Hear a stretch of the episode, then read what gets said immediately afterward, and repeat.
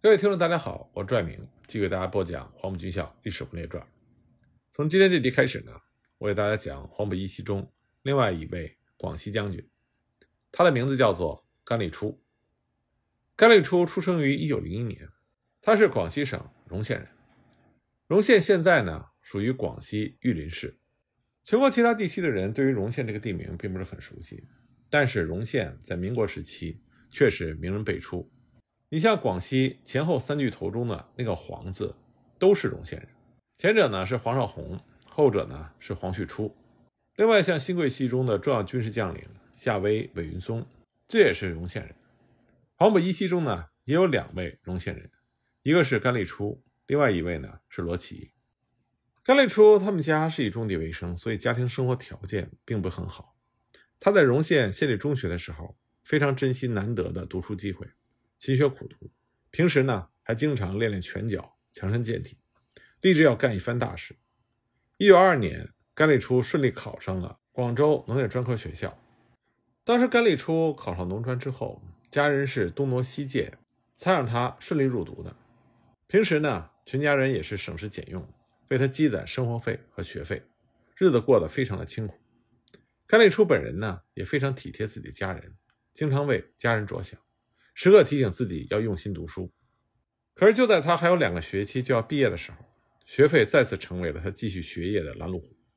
家人为了让他能够安心读书，瞒着他把家里的一头耕牛给卖掉。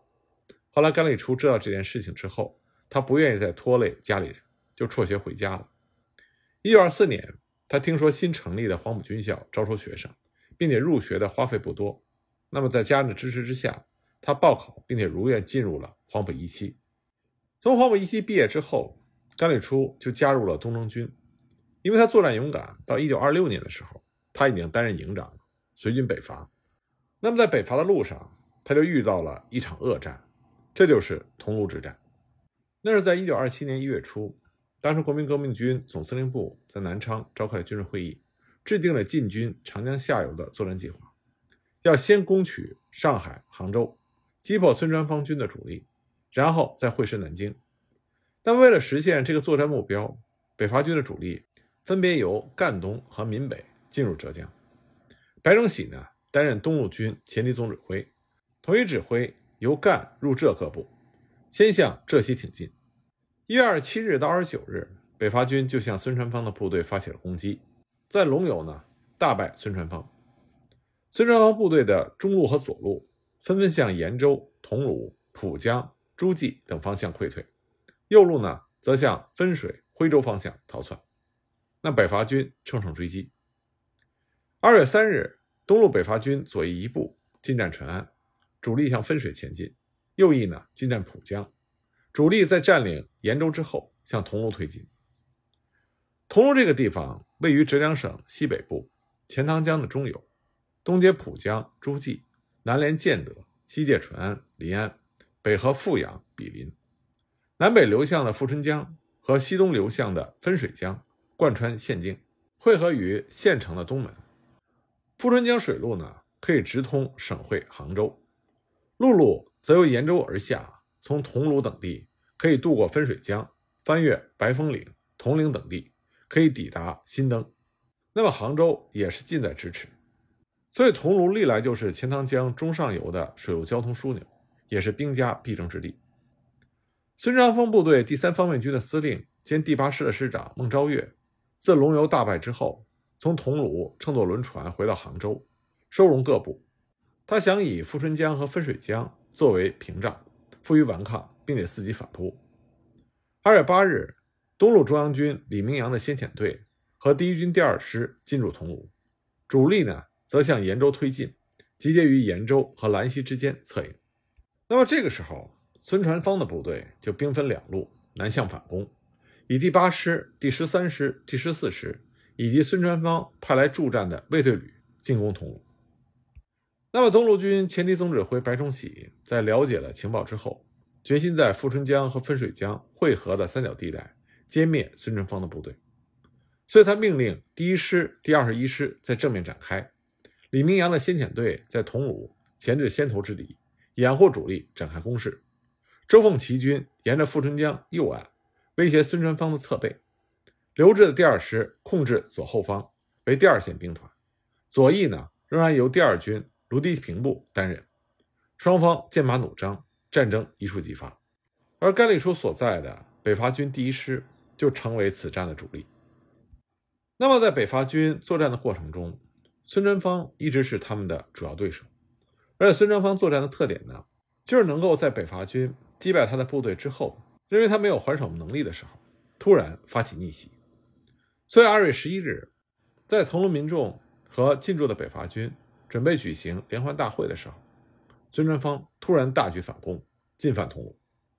李明阳的先遣支队进行了顽强的抵抗。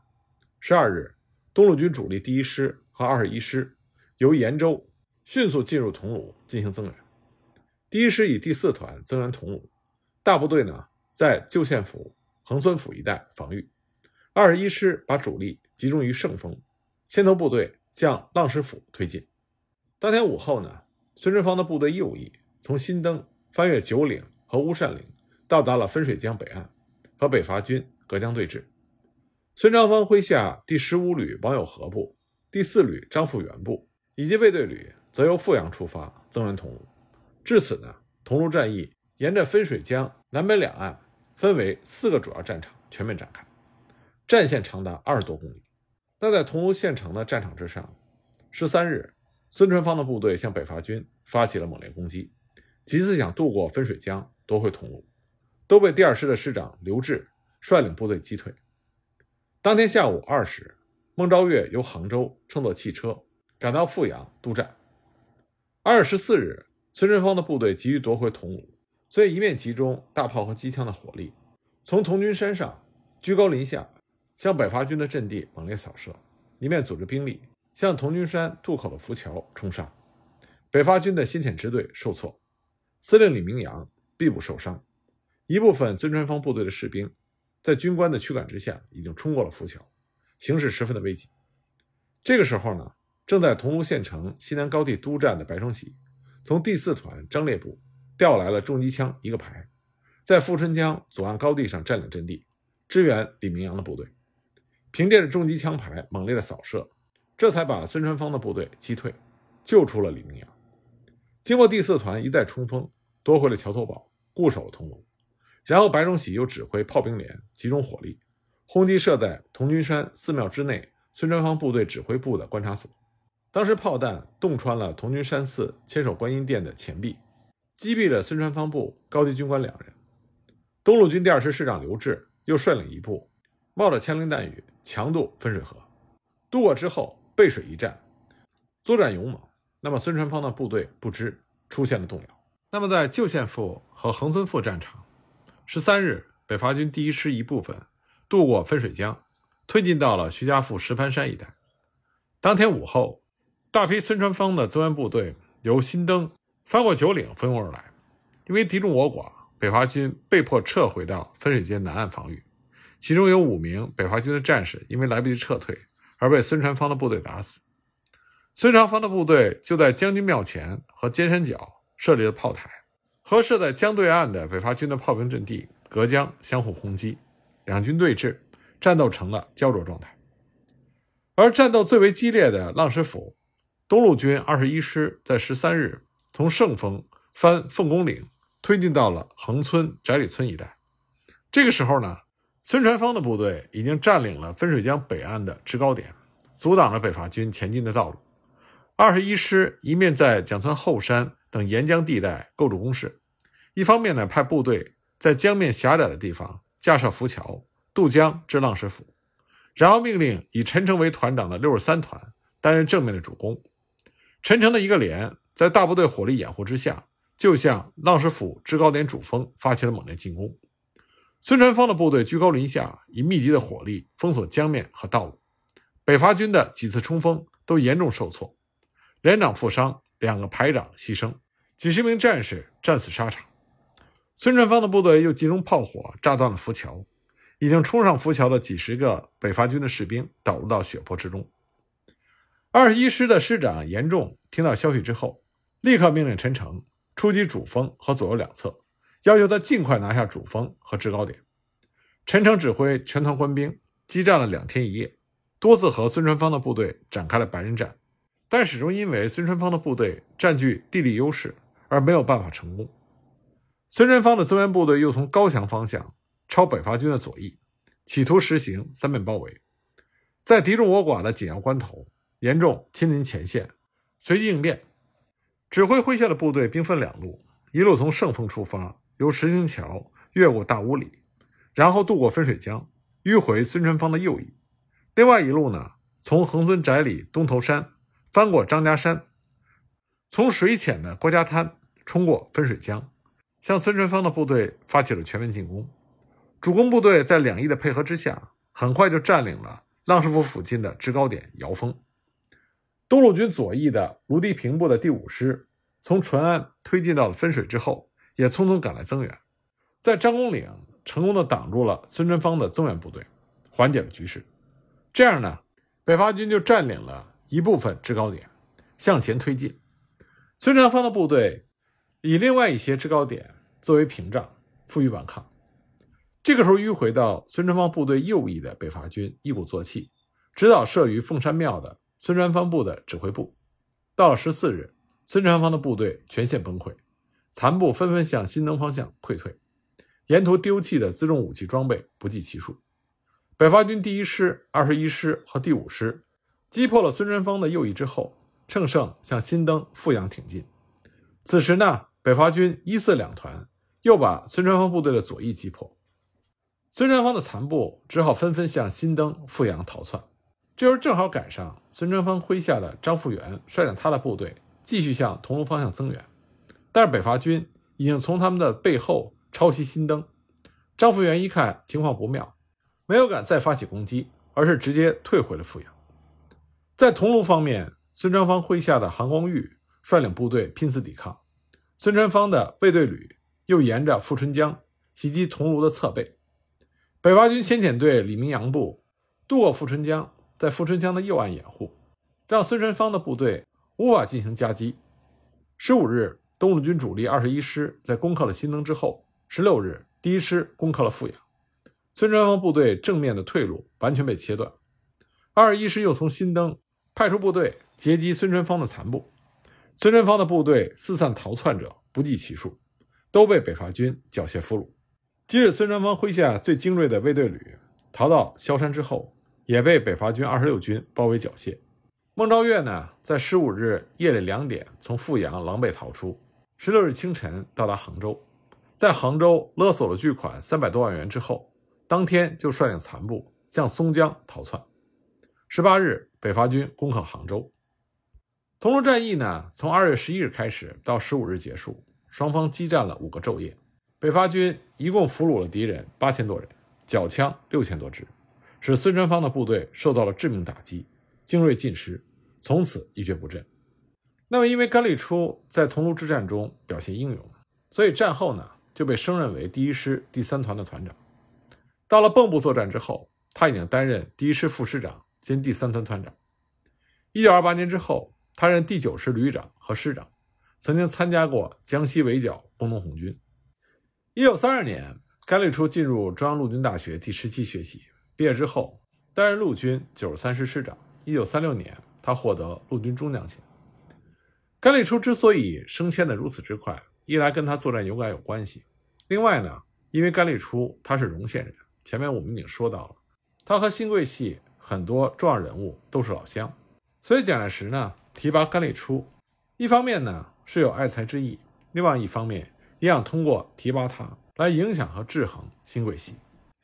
抗战开始之后，甘立初率领他的部队驻防在广东黄埔宝安一带，警备海防。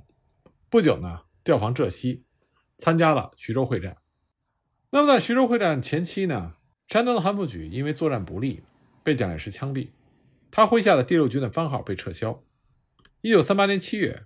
以甘立初的九十三师作为基础，成立了新的第六军，隶属于国民革命军第三十二军团。那么新的第六军组成之后，就参加了武汉会战。在武汉会战中，甘立初接受他的老同学关麟征的指挥，部队驻扎在大冶一带，抗击日寇。一九三八年九月二十四日，日军占领了阳新、富池口，中国军队当时就调集了甘立初的第六军、万福林的五十三军、张刚的九十八军等部队驰援，在阳新大冶一线给予日军重创。一九三八年十月十三日下午三时，日军军舰沿着长江西上，向西塞山进犯。驻守桂花矶的国军炮兵官兵奋力阻击，日军海军陆战队向着江岸冲锋了十多次，都被击退。到了十月十五日，日军陆海空军集中火力攻击桂花矶炮台，炮台的守军向日军发炮多次命中，敌人军舰受阻，日军的飞机呢就投掷重型炸弹，炮台的国军守军多数被震死，剩下的残部坚守阵地血战，直至全部阵亡。十月十六日，日军的海军陆战队在空军强大火力的掩护之下，整排整排的强行登陆石灰窑。面对甘立初第六军国军守军的顽强抵抗，残暴的日军多次释放毒气，最终攻占了阳武山，占领了大冶钢铁厂。甘立初第六军主力九十三师在师长吕国权的率领之下，在西塞山袁家湖一带和日军展开激战，打死打伤日军甚多。但终于因为众寡悬殊，十月十七日，石灰窑被日寇占领。那么甘立初率领第六军边打边撤，不时袭击日军的登陆部队，一直退到了黄石港，构筑坚固的防御工事，抵挡日军的前进。十月十九日，日军幺幺六师团高平支队在日本海军的配合之下，于黄石港强行登陆。第六军在甘立初的率领之下激战之后，被迫撤退，日军占领黄石港。第六军呢，撤退到了大冶，继续阻击日军的西进。十月二十日，大冶失陷之后，第六军九十三师被围。那么甘立初亲自率领其余的部队进行救援，苦战突围，退到保安以东收容整理。日军在攻陷了阳新、大冶之地之后，国军逐次抵抗。甘立初呢，率领部队退却到武宁、通城、越州一线。后来到了一九三九年。甘立初的第六军就调往广西，隶属地主战区，就参加了桂南会战。那么，很多人一说起桂南会战，都会想到昆仑关大捷。那么，昆仑关大捷这只是整个桂南会战中的一部分。那么，借着这里呢，我们就来看看整个桂南会战是一个什么样的情况。桂南会战发生在一九三九年，这时候抗日战争已经进入到第三个年头。自从武汉沦陷之后，抗日战争就进入到。持久抗战的阶段，而且正是在一九三九年九月一日，纳粹德国入侵波兰，二次大战爆发，所以全球的局势就出现了全新的发展。在这些背景因素之下，日本方面对于欧洲战场可能的变化所会带来的中日战场的任何影响，都是相当关注的。而且呢，在桂南会战发生之前，日方刚刚结束了在北面满蒙边境和苏联进行的诺门罕之战。日本关东军吃了很大的亏，伤亡惨重，众多和这次作战有关的日军将校都遭到了撤职或者是调职。因此，日军呢对于欧战有可能引发的苏联局势的变化投入了很大的注意力。那么，一方面世界局势正在进行剧烈的变动，那么这个时候最好是把主动权掌握在自己手里。可是中日战场呢又陷入了僵局，这就对日本方面非常的不利。而抗日战争进入到第三个年头，由于中国军政领袖以蒋介石为首的领导人他们的抗战意志，再加上苏联因素，再加上日本陆军在华兵力因素等条件的限制，使得完全军事解决没有办法实现。因此，日本只好转为以外交手段，迫使和中华民国有实质利益关系的西方列强停止一切对中华民国持续抗战有所帮助的援助。最主要的方面呢？就是要把西方列国和中华民国之间的补给渠道彻底切断，这成为了日军大本营在一九三九年对华战略的重要课题。武汉会战后期，广州遭到日军攻陷，中华民国对外的联络海口全部遭到封锁，除了西北走新疆河西走廊和苏联的交通线之外，当时主要的海运通道就是从越南的海防上岸，经河口走滇越铁路到昆明。或者呢，通过铁路运输到中越边境，然后再转公路到南宁这两条路线。根据日军方面的估计，从武汉会战开始之后，中华民国经由中南半岛交通线输入的运输量增加了四倍以上。由此可见，这条路线对于中国国民政府持久抗战的重要性是非常高的。虽然通过外交途径，日本方面要求法国禁止任何有助于中国政府进行战争的战略物资的通行，但是因为在国际上，中日双方从来没有正式宣战，所以日本不能以交战国的身份和法国进行交涉，所以呢，他们并没有得到法国方面的正面回应。而且中南半岛交通线的维持，除了地主国法国之外，还影响到了利用这个管道进行贸易活动的美英两国的商人。所以从实质利益来说，中南半岛禁运问题牵扯到具有商业利益的英美两国，这就让问题复杂化了。那么既然这个问题通过外交手段解决不了，日本军方就决定用军事手段，这也是当时日本军方一贯的思维，采用最简单而有力的方法。那么，在一九三九年，是由日本的海军首先提出了使用武力攻占南宁，以截断经由中南半岛的中国对外交通线的意见申请。那么，日本海军的这种意见，日本陆军又是如何看待的呢？关于这方面的情况，我们下一集再继续给大家讲。